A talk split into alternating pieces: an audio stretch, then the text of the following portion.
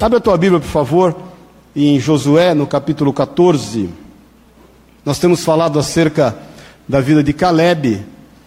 Eu, esse ano, desde a virada do ano, eu tenho dito a você que eu só vou pregar uma palavra: olhar para frente. E a gente tem, falamos acerca da vida de Abraão, depois falamos acerca, falamos acerca da vida de Noé, depois da vida de Abraão, depois acerca da vida de Isaac. E aí eu não quero seguir uma sequência cronológica, eh, e hoje nós vamos falar de Caleb. Eu falei a semana passada, uma primeira parte acerca da vida de Caleb. Quem se lembra, diga amém. O quanto ele foi fiel àquilo que Deus falou ao seu coração, ele sendo um dos doze espias, ele um dos que não se contaminaram. Tanto ele como Josué não se contaminaram com, com a perspectiva, com as circunstâncias que os outros espias trouxeram. Eles se mantiveram fiéis Aí o povo de Israel peregrinou por 40 anos no deserto até a entrada da terra prometida. E o que eu te falei e que vale lembrar é o quanto o coração deles poderia sentir-se abalado, porque afinal de contas eles temente a Deus, eles buscando fazer a vontade de Deus, acabaram indo para o deserto também. Enfrentaram 40 anos de deserto. E eu te disse da importância de nós, a exemplo de Caleb, rasgarmos as nossas vestes, nos expormos, a fim de declarar em quem e o que nós cremos. Nós pudemos meditar acerca de nós não aceitarmos a opinião, a posição, a postura de uma geração incrédula. É o que eles fizeram.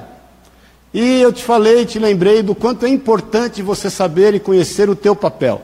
Eles conheciam o papel deles e sabiam que por 40 anos eles iam peregrinar na terra, mais cinco de combate quando entrassem na terra, até que eles tomassem posse, mas havia toda uma geração que eles tinham por responsabilidade conduzir. E eu te falo, te falei ainda hoje de manhã na escola bíblica, irmãos, nós somos condutores de vidas, nós somos construtores de história. A gente não está caminhando com o Senhor, buscando o Senhor em benefício próprio. Nós estamos caminhando com o Senhor em benefício daqueles que podem e devem e serão alcançados através das nossas vidas. A nossa vida está resolvida. Amém, irmão? A tua vida está resolvida. O Senhor já te alcançou e, e, já ministrou do amor dele sobre ti. Ele já te deu o que de mais importante você poderia ter, o seu Espírito, o Espírito Santo. A tua vida está pronta, está resolvida a gente está apto a dar. Então Caleb e Josué sabiam disso, por isso que eles enfrentaram os 40 anos de deserto, mesmo tendo a postura que eles tiveram diante dos homens e diante de Deus. Então é extremamente importante, é fundamental que você saiba o seu papel, que você conheça o teu papel e que você exerça o teu papel com sabedoria, com habilidade, com temor, com tremor, sem nenhum tipo de, de vaidade, sem nenhum tipo de orgulho, mas que você exerça o teu papel com humildade diante de Deus e que você cada vez mais diminua para que Cristo cresça em você e através de você, que foi a visão de João Batista. Amém, querido? E hoje eu quero falar de mais uma parte na vida de Caleb, 45 anos depois. Quanto tempo você está disposto a esperar o cumprimento de uma promessa ou de algumas promessas de Deus na tua vida? Só pisca, não precisa levantar as mãos. Dois anos, um ano, dez anos, meses. Às vezes nós compartilhamos com alguns irmãos, e o irmão fala assim para mim: Poxa, pastor, eu, eu já estou jejuando há uma semana e não aconteceu nada ainda. Eu já estou jejuando há 40 dias, nada tem acontecido. Senhor, olha, eu tenho orado e dito ao Senhor: Senhor, eu já estou orando há não sei quanto tempo por uma causa. Irmãos, a gente tem testemunhos aqui, meu cunhado e minha cunhada, que hoje são pastores na nossa igreja lá em Pouso Alegre, onde nós plantamos o ministério. Nós oramos por eles 14 anos. E quanto mais a gente orava, pior eles ficavam. Tem um casal que não está aqui hoje, que são pastores aqui da igreja, nós oramos por eles cinco anos. Quanto tempo você está disposto? Amém, querido? Isso que eu quero meditar com você.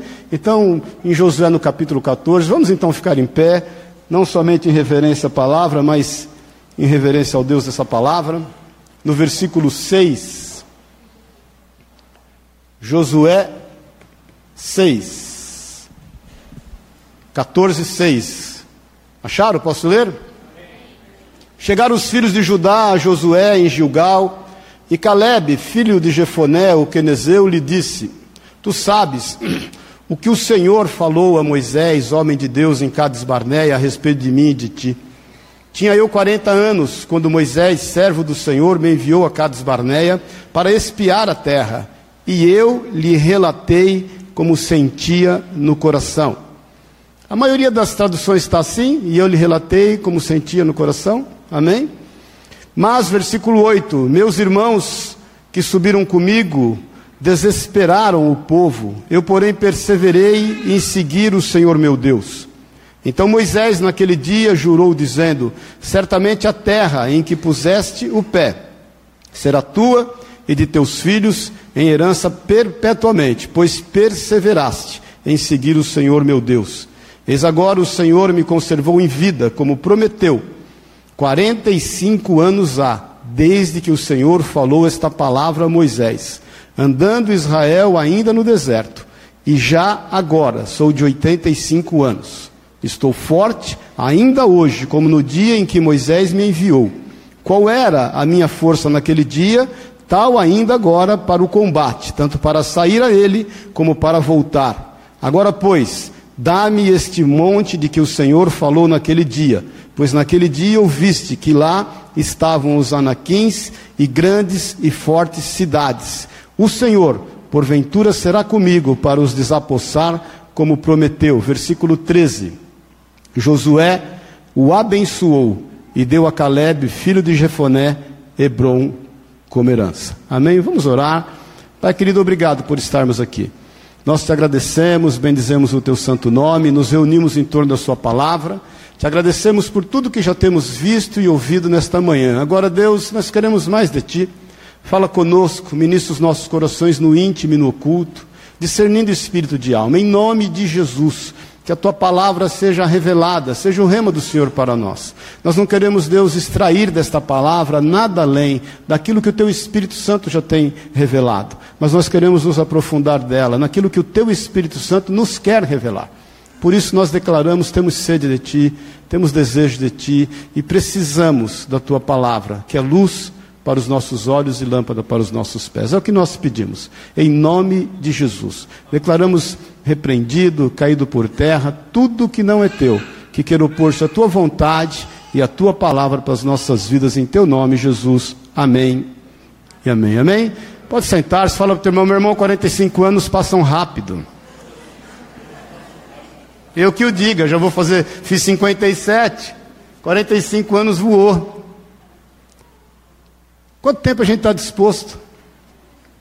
Eu fico pensando muito acerca daquilo que Caleb enfrentou. Irmãos, você caminhar 40 anos no deserto e mais cinco de guerra para poder se apoderar daquilo que Deus te deu, sabedor de que você manteve o teu coração íntegro.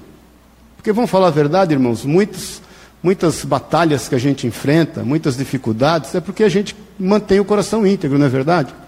É muito mais fácil você se amoldar com as questões do mundo e você fazer um, pôr um, um pano quente em determinadas situações, do que você ter a postura que você tem tido diante do Senhor. Agora, em função da postura que nós temos diante do Senhor, a gente muitas vezes vai enfrentar dificuldades. Isso é postura. Faz parte da vida. Aqueles homens enfrentaram os 45 anos, passaram por uma série de dificuldades. Todos os dias eles conviviam com pessoas que eles amavam, que estavam morrendo. O Senhor havia dito que aqueles que de 20 anos para cima tinham, eles iriam morrer no deserto, eles não entrariam na terra. E eles conviveram com isso. Mas eles conviveram também com cuidado, com a misericórdia, com o amor do Senhor para com eles. Aquela misericórdia que nós convivemos, que se renova a cada manhã nas nossas vidas. Eu quero, antes de entrar no texto, eh, falar de algo que eu tenho meditado esses dias acerca disso, porque nós, eu vejo aqui três desafios que eles tiveram que enfrentar e que nós enfrentamos quando estamos aguardando o cumprimento da promessa de Deus e aguardando muitas vezes em meio a adversidades, em meio a problemas. Eu não sei quantos de vocês já caminharam literalmente no deserto.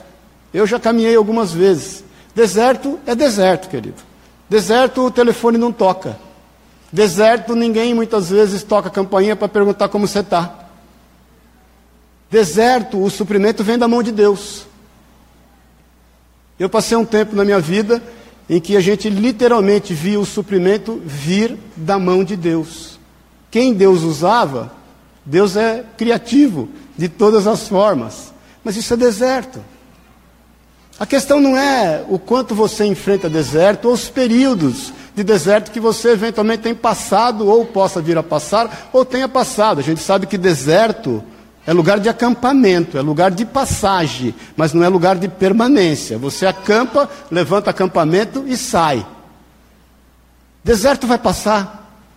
Deserto teve dia e hora para começar, ele tem dia e hora para terminar. Deserto não é maior do que você eventualmente possa suportar. O Senhor conhece a tua estrutura, Ele sabe quem você é. Não há tentação que venha sobre vós que não seja humana, 1 Coríntios 10, 13. Mas Deus é fiel e abre uma porta para que por ela você escape. O Senhor a ninguém tenta. O Senhor não está a brincar conosco. Deserto é deserto, faz parte da vida. A questão é como nós saímos dele. Então, o primeiro desafio que eu vejo é o quanto nós nos tornamos fortalecidos sem nos tornar duros, conosco e com os outros. Porque passar por deserto e sair dele duro, com coração duro, com impiedade, não aceitando o que passou, entendendo que a vitória se deu em função da sua perseverança somente e não da mão do Senhor, isso vai te tornar uma pessoa dura. E vamos falar a verdade, isso não é bom, isso não faz parte do plano de Deus, pelo contrário, a parte do plano de Deus é nos amolecer cada vez mais. Eu me lembro muito de um filme daquele artista, aquele que se matou recentemente aí, como era o nome dele? William, não sei o que é William. Como? Robin, Robin Williams. Lembra disso? Ele fez um filme e ele era o protagonista e ele era um, um menino com idade mental atrasada. Então, ele entrou no primeiro ano, no, na primeira série lá, com 18 anos de idade. Lembra-se disso? E aí os amigos vão crescendo e vão, vão aprendendo a conviver com ele. E o pai dele é um, uma pessoa muito dura, muito dura de coração, muito impiedoso, muito traumatizado, em função de tudo que ele passou, inclusive talvez em função do filho. É um filminho antigo. E aí, depois, quando ele já tinha, sei lá, 40 anos de idade, 40 e poucos anos de idade, seus amiguinhos tinham 20 e poucos anos, que os amiguinhos que frequentaram a mesma sala de aula dele, ele vai visitar um de seus amigos. E aí o amigo fala para ele assim, pergunta: "E seu pai? Como é que está seu pai?" Aí ele fala: "Meu pai faleceu de câncer." E ele padeceu um bom período na cama. Ele falou: "Puxa vida, mas foi duro." Ele falou: "Não, não foi duro. Foi bom, porque o câncer roeu as partes duras dele." E ele, quando foi para os céus, ele foi bem, ele foi amolecido. Então, irmãos, o deserto não é para te deixar mais duro. O desafio é sair dele mole. O desafio é sair dele quebrantado. O desafio é entender que se Deus proporcionou qualquer que seja a dificuldade que a gente esteja enfrentando, é para o nosso bem. Deus sabe todas as coisas. Deus não está ali, querido, fazendo um cronograma de dificuldades que você vai passar. E tem mais: Deus não administra tempo, irmãos. Deus está na eternidade, não há limite de tempo e espaço. O Senhor trabalha por propósitos. E se o propósito dele é nos fazer semelhante a Cristo, porque afinal de contas nós entendemos isso, amém, querido? Nós vamos, a gente sabe que a boa, perfeita e agradável vontade de Deus não é quitar teu apartamento, teu carro, pagar tuas contas, fazer com que seja, você seja bem sucedido, isso você já é. Amém? Isso já está consumado, isso já está resolvido na tua vida. O propósito de Deus, a boa, perfeita e agradável vontade do Senhor é nos fazer parecido com quem? Com Cristo. Então não saia duro do deserto. Não encare o deserto de forma tal que isso vá gerar em você um trauma, um medo, uma angústia, uma dor. Esse é o primeiro grande desafio que eu acho que eles enfrentaram. O segundo grande desafio é suplantar essas dificuldades, obviamente não sendo duro, mas também não se tornando ranzinza, mal-humorado, não podendo nem lembrar do que passou. Muitas vezes você passa por um problema em determinado lo local, nem na rua você passa mais por um bom tempo. Quem sabe disso só pisca. Não quero nem passar na porta, não quero nem passar na rua, não quero ouvir falar o nome. Muitos dos problemas que a gente enfrenta em relação a pessoas. Aí você tira já do, do teu contato. Porque se toca o telefone aparece o nome dela, já te faz mal. Não se torne ranzinza. Não se torne mal-humorado. Você já sabe que a gente não deve se tornar duro nem com as pessoas, nem conosco mesmo. Mas a gente não pode fazer dar vida a um fel de amargura. Paz do Senhor. Quem está vivo, diga amém. São problemas. Nós enfrentamos. Fazem parte da vida. Deus é conosco. Nós não temos sumo sacerdote que não possa compadecer-se de nós, diz o autor de Hebreus, né? lembra disso? Porque passando as mesmas aflições que nós passamos, porém sem pecar, suportou a todas. Então o Senhor sabe os teus limites, querido. Ele sabe exatamente o que está gerando no teu coração. Não deixe, não permita que isso venha gerar em você alguma coisa diferente daquilo que o Senhor quer. Eu tenho te falado, não aceite nada que não venha das mãos do Senhor, nada. Nem bênção, se não vem da mão do Senhor, não queira, nem problema, nem dificuldade nenhuma. Mas naquilo que o Senhor se dispôs a andar com você, seja, seja qual for o caminho, porque afinal de contas nenhum fio da tua cabeça cai sem que ele saiba ou consinta, faça isso com alegria. Faça como aquela mulher, lembra-se disso, que o filho faleceu, ela recebeu uma promessa através do profeta Eliseu, ela e o marido davam guarida e fizeram um apartamentinho para o profeta e seu discípulo todas as vezes. Um dia o profeta pergunta: O que nós podemos fazer por essa mulher? O discípulo fala: Ela não tem filho. E ele fala: Daqui um ano eu virei aqui, você, você terá os filhos, o filho nas mãos. Ela falou: Não minta para tua serva. E depois de um ano isso aconteceu. Passado alguns anos, o pai saiu para passear com o filho e voltou com o filho morto. Parece coisa de pai, né? Está amarrado em nome de Jesus. Mas... E aí aquela mulher apiou o cavalo, apiou não, arrumou o cavalo, acertou, foi até onde estava o profeta, o profeta olha de cima do monte e fala, olha, aquela mulher vem aqui falar comigo. E eu vejo que o espírito dela está amargurado. E o Senhor não quis me revelar o que se passa com ela. O que me faz entender que não é toda hora que o profeta tem que dar uma profecia e não é tudo que o profeta tem que saber, ele depende de Deus. Cuidado com palavras proféticas. Amém, querido? Quando Deus quer falar com você, ele bate na porta da tua casa. Não precisa ter palavra encomendada. Porque o profeta que entende que toda hora ele tem que ter uma palavra, tem alguma coisa errada. Eliseu, prudente, falou: O Senhor não me falou. Aí, quando o, o discípulo dele vai ali, Geazi, e pergunta para ela: Vai tudo bem com você? Que ela fala: Está tudo bem. Onde está o profeta? Quero falar com ele. Então, não se torne mal-humorado. Não se torne ranzinza. Faça com que as pessoas que estejam ao teu lado tenham de você um bom testemunho acerca do que você passou ou do que eventualmente você está passando. Tenha um bom sorriso nos, nos lábios e declare a quem quer e possa ouvir, não de forma falsa. Falamos isso hoje na escola dominical, mas de forma que flua, que realmente você é. E declare: está tudo bem. Cuidado com apelos emocionais. Quando alguém passa a mão sobre as suas costas, no seu ombro, na sua cabeça, fala, ai, que dó dele. Ai, eu morei em Minas 12 anos, né? ela tem o hábito, ah, dózinha, ah, que dó. Está amarrado em nome de Jesus, está quebrado, tem nada ter dó de ninguém.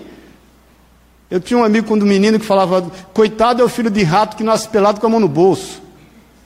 Amém, queridos? O terceiro desafio é saber que nós não passamos deserto nenhum a sós você nunca esteve ou estará a sós. Aliás, irmãos, eu tenho um entendimento eh, que quando Jesus no Getsemane pede para que seja afastado dele o cálice, eu não creio que fosse a morte. Eu não creio que Jesus naquele momento estava transpirando sangue em função da morte que ele enfrentaria, mas sim acerca da solidão. Porque aquele que sempre, eternidade passada, futura, toda eternidade, eternidade é eternidade, eternidade é eternidade, nunca esteve só, sabia que por um momento estaria só. Ele mesmo é quem declara: Pai, Pai, por que me desamparaste? Porque aquela cruz que era minha, que era tua, ele subiu nela sozinho. E passar a só alguns momentos da sua vida, mesmo na sua entrega, não deve ter sido fácil. E Jesus enfrentou a solidão para que nós nunca fôssemos sós.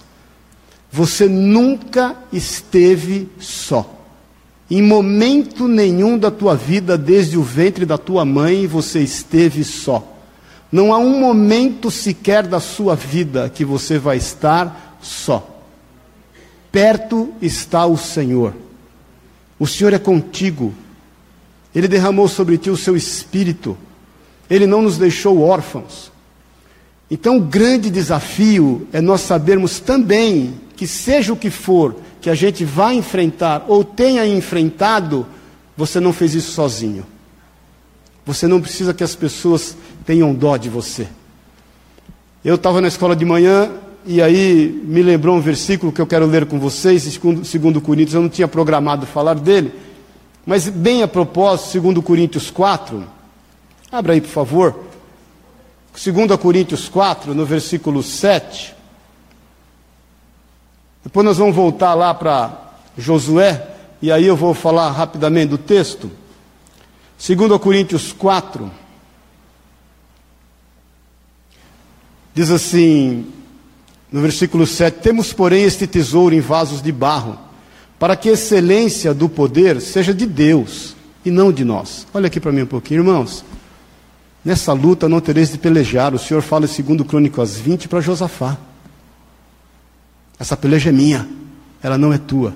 Mas você vai no lugar da batalha. Foi o que o Senhor falou para Josafá. Você vai lá para o lugar da batalha, mas a luta não é tua.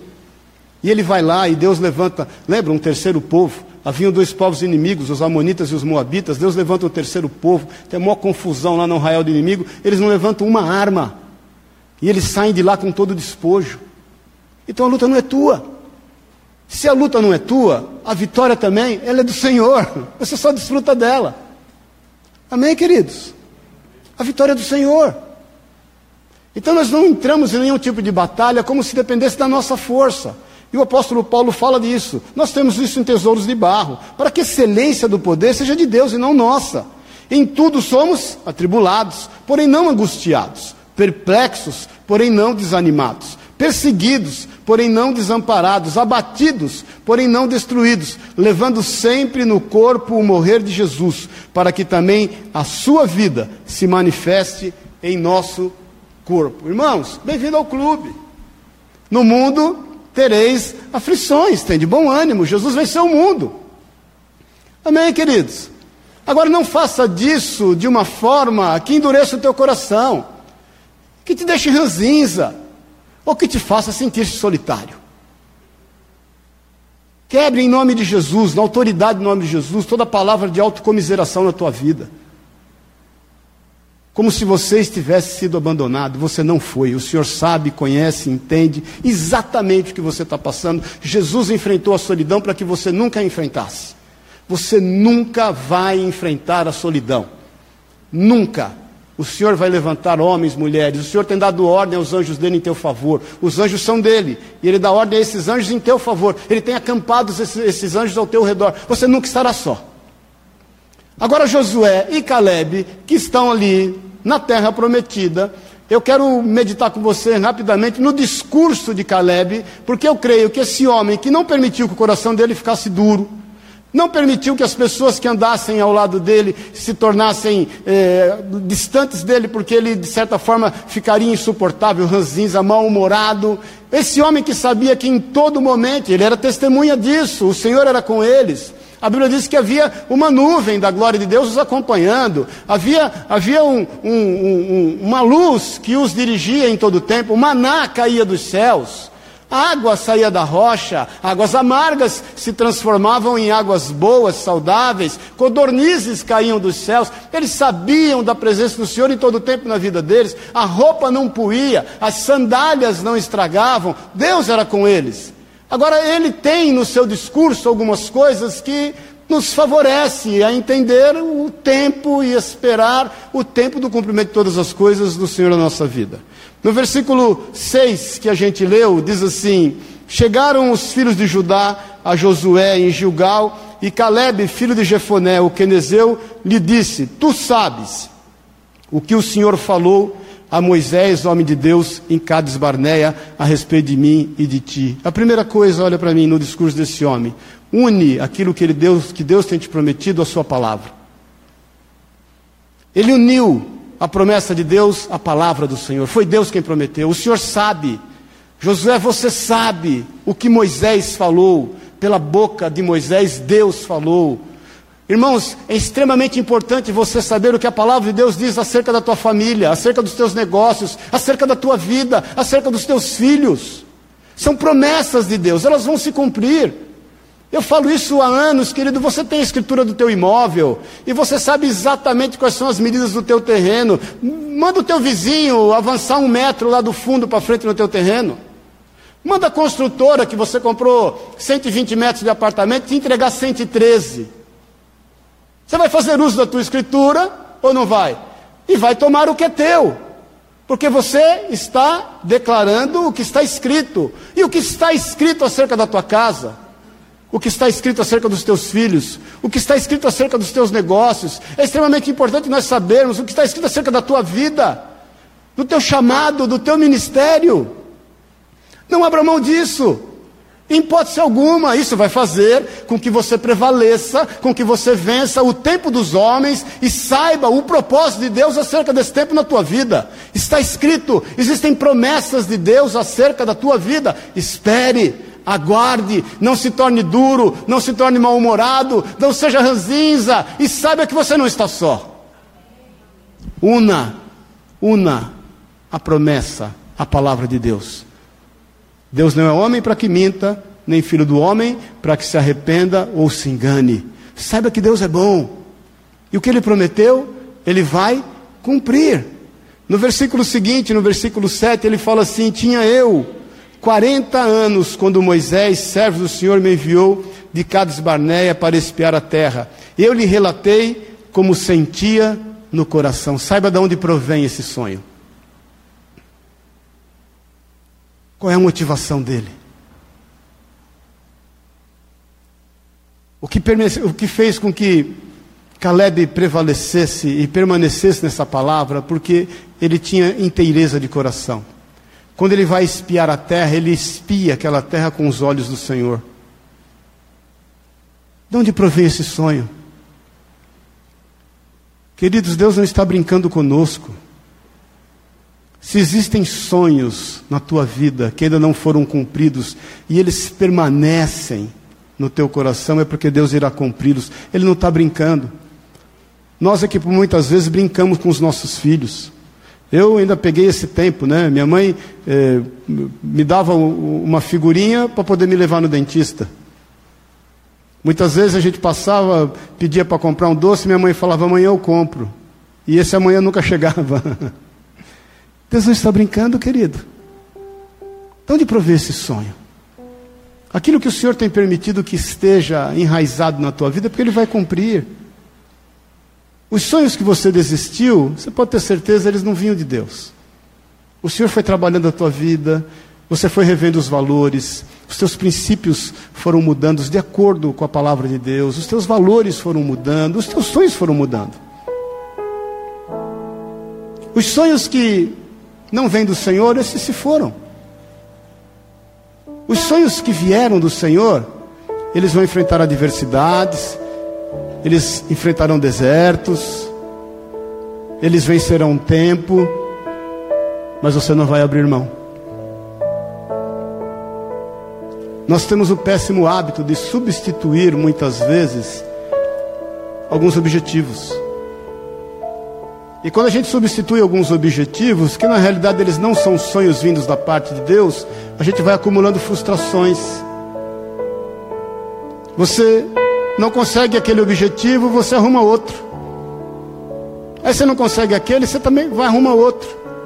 E você vai substituindo e substituindo objetivos, a fim de não se sentir frustrado. Porque afinal de contas, você vai dando tiro para tudo quanto é lado, uma hora você acerta um. Não é assim com os sonhos que vêm de Deus. Não é assim com as promessas que vêm do Senhor e elas testificam no teu coração. Então Caleb não só uniu aquilo que realmente Josué falou, a promessa de Deus, mas ele sabia que a inteireza de coração dele ia ser honrada. Ele declara: Eu falei como tinha no coração, eu não me enganei e eu não enganei ninguém.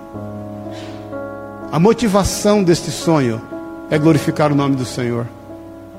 No versículo seguinte, ele diz assim: Mas meus irmãos que subiram comigo desesperaram o povo, eu, porém, perseverei em seguir o Senhor meu Deus. Não se contamine. Muitas pessoas vão dizer que não é possível. Muitos vão dizer que não é viável. Muitos vão dizer que não vai dar certo. Se faça surdo. Porque você aliou isso à promessa de Deus, à palavra do Senhor. Você está com interesse de coração, é puro. Você conhece a motivação. Você não tem por que se contaminar.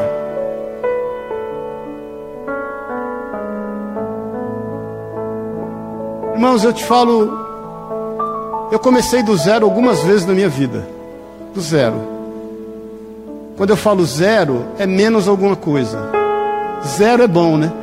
Mas quando é menos alguma coisa. E algumas vezes eu ouvi dizer assim: não vai dar certo não vai conseguir. É inviável. Eu esses dias me reunindo com porque banco te procura quando você não precisa de dinheiro. Você já passou por isso não? Eu sempre falo que banco bom é o da praça, que você sente e fica lá vendo a vida passar.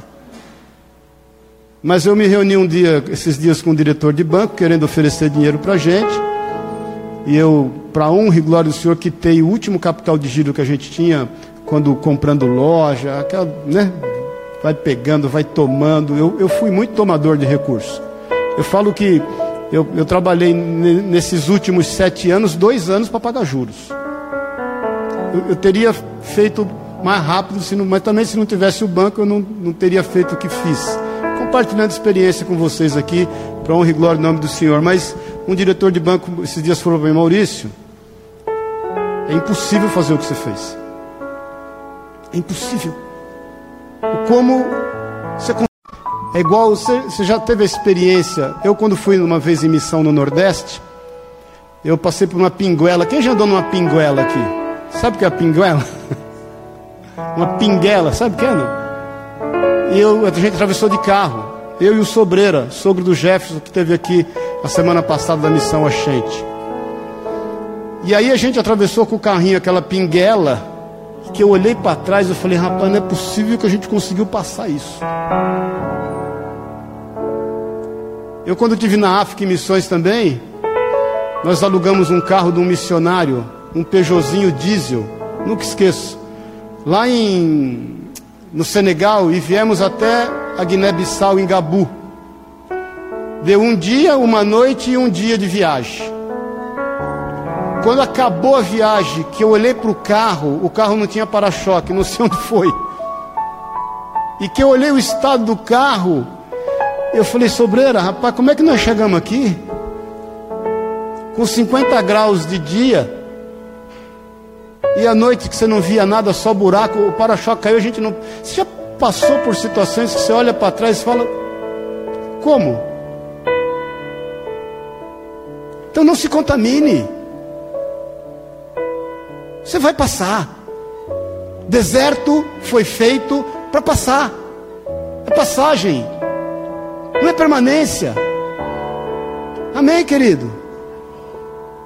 Caleb fala: olha, os meus irmãos, eles desesperaram o povo, tiraram a esperança de todas as pessoas. Eu, porém, perseverei em seguir o Senhor meu Deus. Ponto.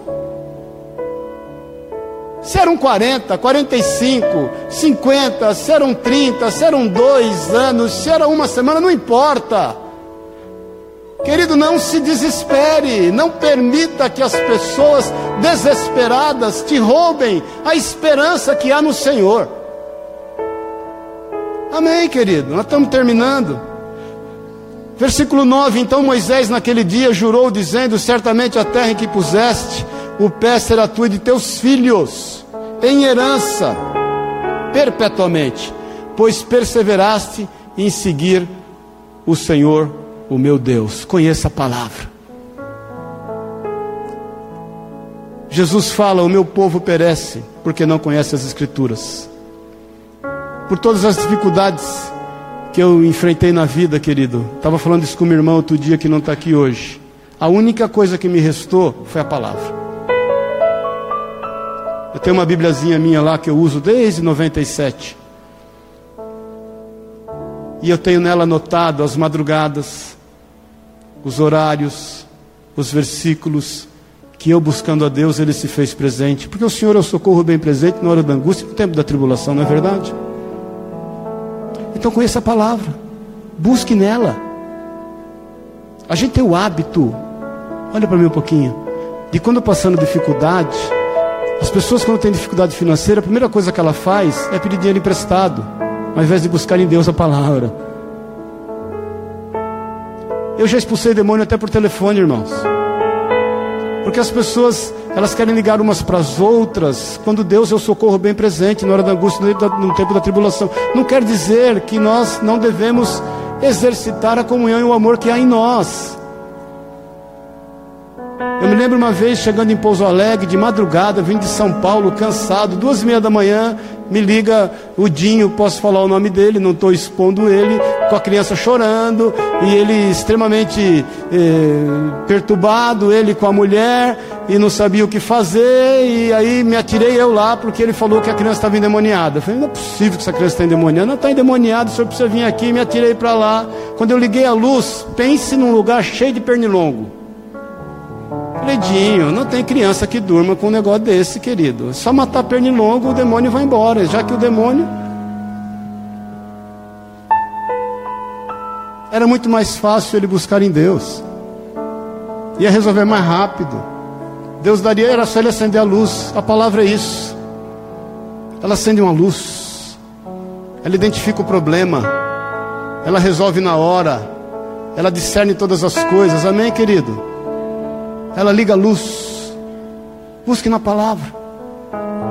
No versículo 10, eis agora, o Senhor me conservou em vida como prometeu.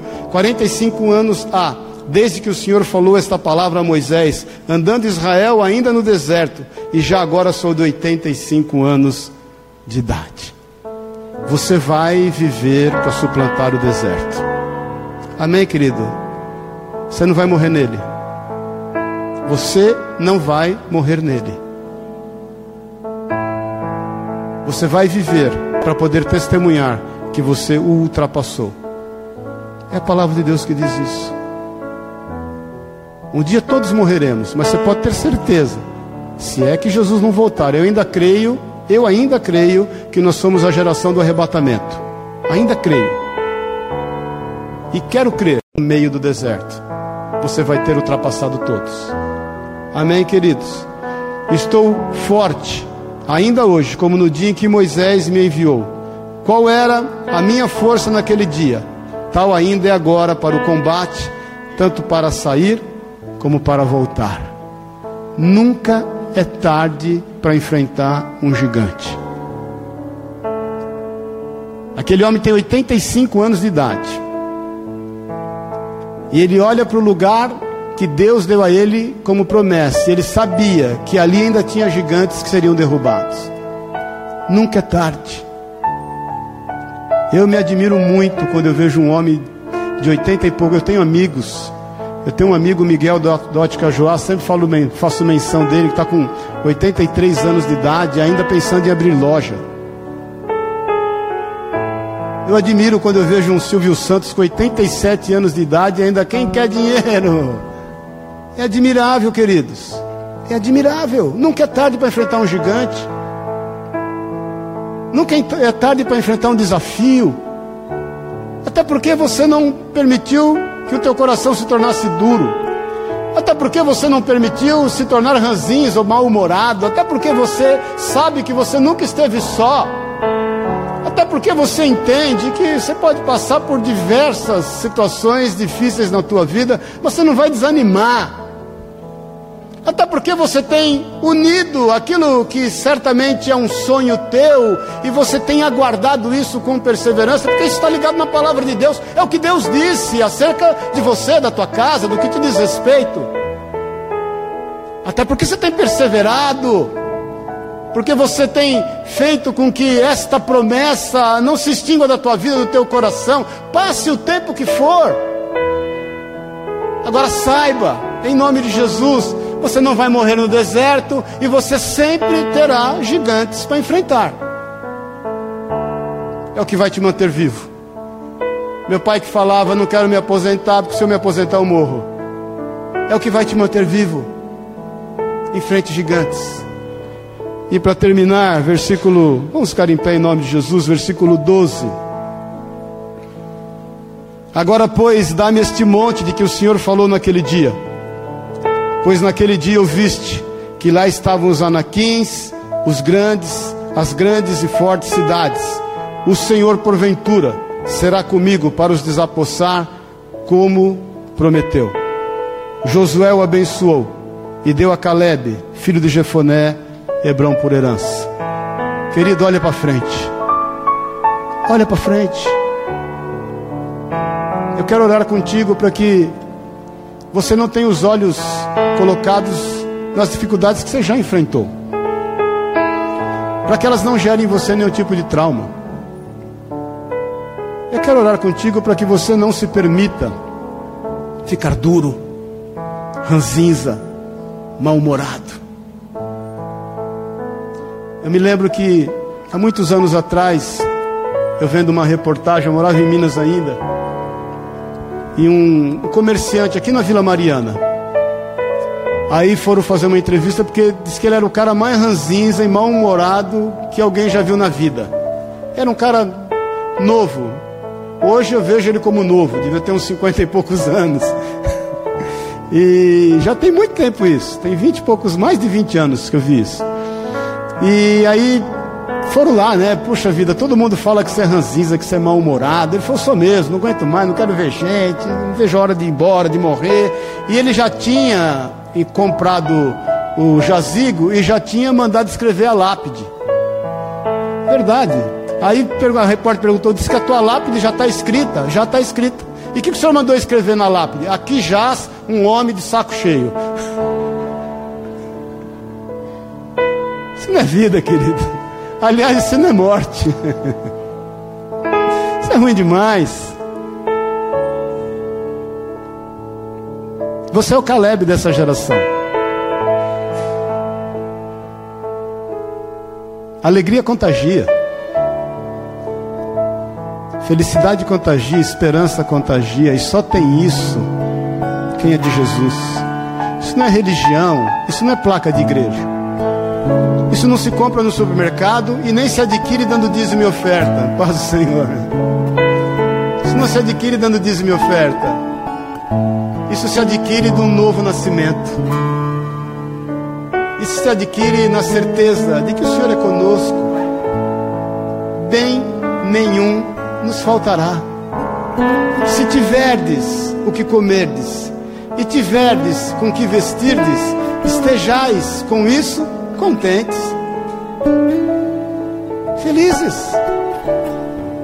Quem tomou café da manhã aqui, diga amém. Quem não tomou foi por opção.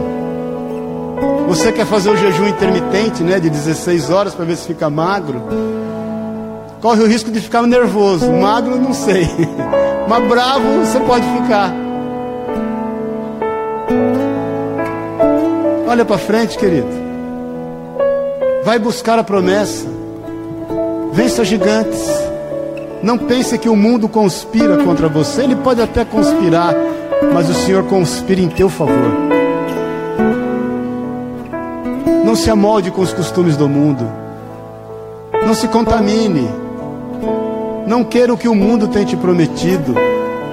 Nunca foi pregado tanto meritocracia como hoje nas empresas e nos púlpitos. Não é isso que Deus tem para você. É graça. Graça é favor imerecido. O Senhor vai te honrar, Ele vai te abençoar. Saiba o que Ele tem dito acerca da tua casa, acerca da tua vida, dos teus filhos, do teu futuro. Se lembre de Jeremias 29, 11. Eu sei que pensamentos tenho acerca de vós. São pensamentos de paz, não de mal, para vos conceder o fim que desejais. Amém, querido? É isso que diz o Senhor. Teus olhos. Vamos cantar esse cântico. Os olhos fechados. Eu sei que muitos irmãos o conhecem. Depois eu quero orar com você. Para que você desfrute da tua vida e que essa vida seja uma vida abundante, que pessoas desfrutem mais ainda da tua vida. Declare o que o Senhor é para ti e agradeça ao Senhor por todos os seus benefícios. Agradeça ao Senhor por todos os seus benefícios. Declare.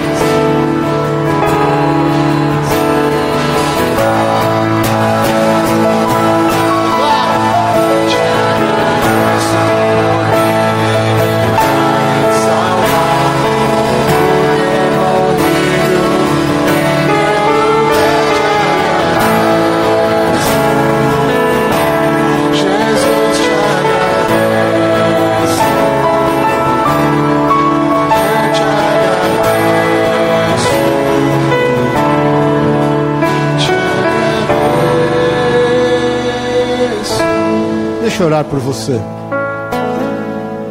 Você que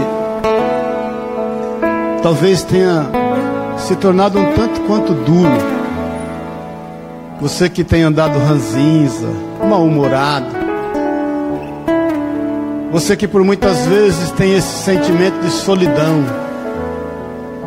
de que nada e ninguém tem estado atento às tuas dificuldades. Você que tem se esquecido de unir os teus sonhos, aqueles que o Senhor fez permanecer no teu coração, a palavra de Deus. Você que está sem esperança quanto à tua casa, sem esperança quanto aos teus negócios. Você que está sem esperança quanto aos teus filhos, quanto aos teus pais. Você que está por muitas vezes se sentindo sem amanhã, porque ainda está administrando ontem e está esquecendo de viver hoje. Eu quero orar por você. E eu quero pedir ao Senhor que Ele te fortaleça, para que você saia daqui nesta manhã com um coração grato, porque todas as coisas cooperam, em outras traduções diz, concorrem conjuntamente para o bem daqueles que amam a Deus, daqueles que são chamados segundo o seu propósito. E o propósito do Senhor, você bem sabe, é te fazer parecido com Jesus. Então, em nome de Jesus, que você seja fortalecido nesta manhã e que a tua vida dependa totalmente do que provém de Deus. Em nome de Jesus. Se você tem se sentido amargurado, duro, mal-humorado, ranzinza, confesse isso diante do Senhor. Se você tem se esquecido muitas vezes das promessas do Senhor e tem se contaminado com o desespero do mundo, eu quero orar contigo. Levanta a tua mão no teu lugar mesmo. Eu quero orar com você. Nós fazemos isso como igreja. e com as tuas mãos levantadas, declare: Senhor, eu quero depender mais de Ti, porque eu sei, Senhor, que não é no braço da minha força, mas é no Senhor. Eu sei, Senhor, que o Senhor é quem luta as minhas batalhas, e eu em Ti só tenho vitórias. Por isso, em nome de Jesus, renove em mim um espírito quebrantado e um coração reto. Em nome e na autoridade de Jesus o Senhor. Deixa eu orar contigo, Pai querido. Renova as forças, Pai.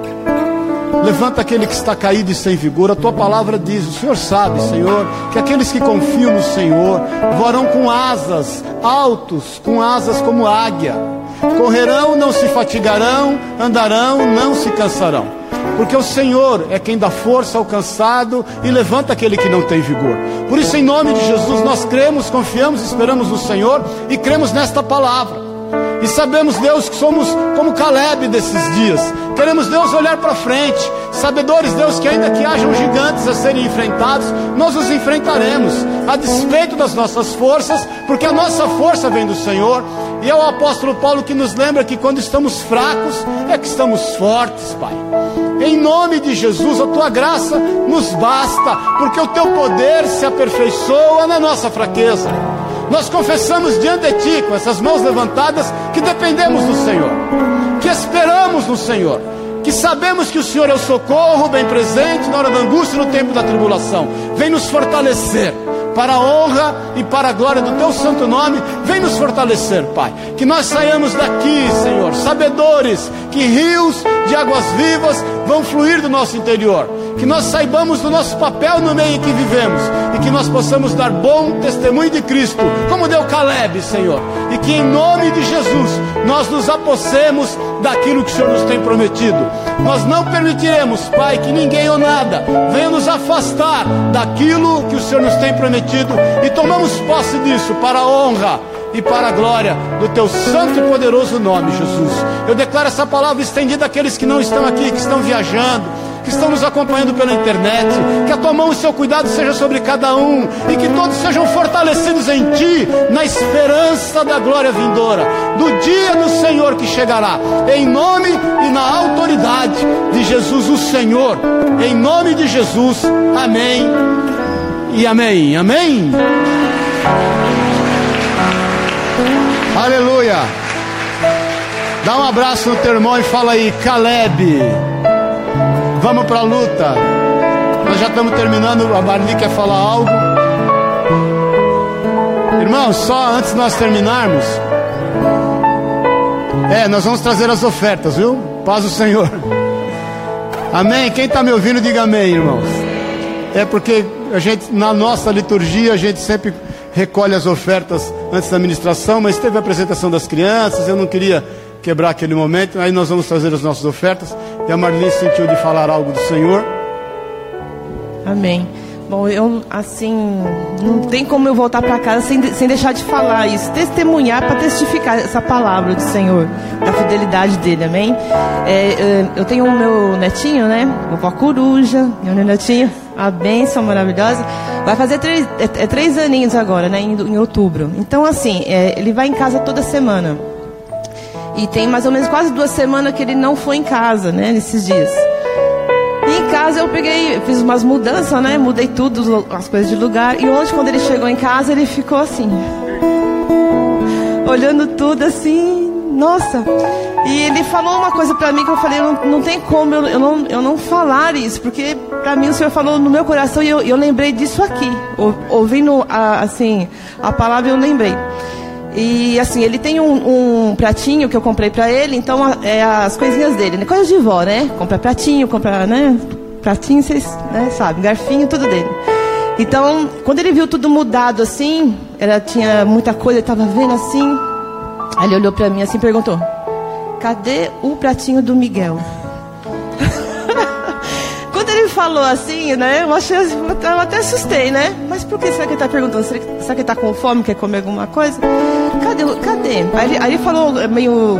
Não fala direito, assim direitinho, mas ele falou assim: cadê o pratinho do Miguel? Aí eu fui lá, peguei o pratinho dele. Ele falou: cadê a, a colherzinha do Miguel? Eu falei: tá lá. Peguei e mostrei pra ele.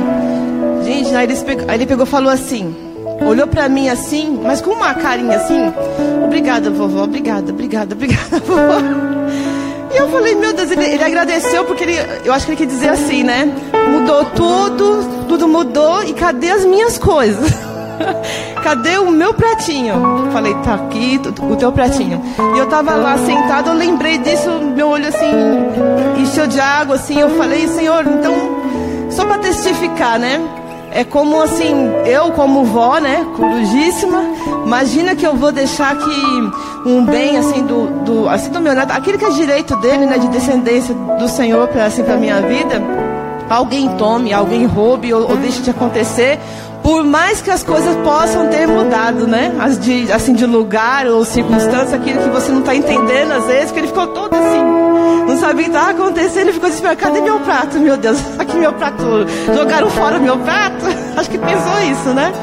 E, então, assim, o que eu senti de falar assim para a igreja mesmo, para testificar, é que o Senhor realmente, Ele não vai deixar ninguém tirar aquilo que é teu, meu irmão. Em nome de Jesus, aquilo que Ele já prometeu, são as promessas do Senhor assim para nossas vidas, né?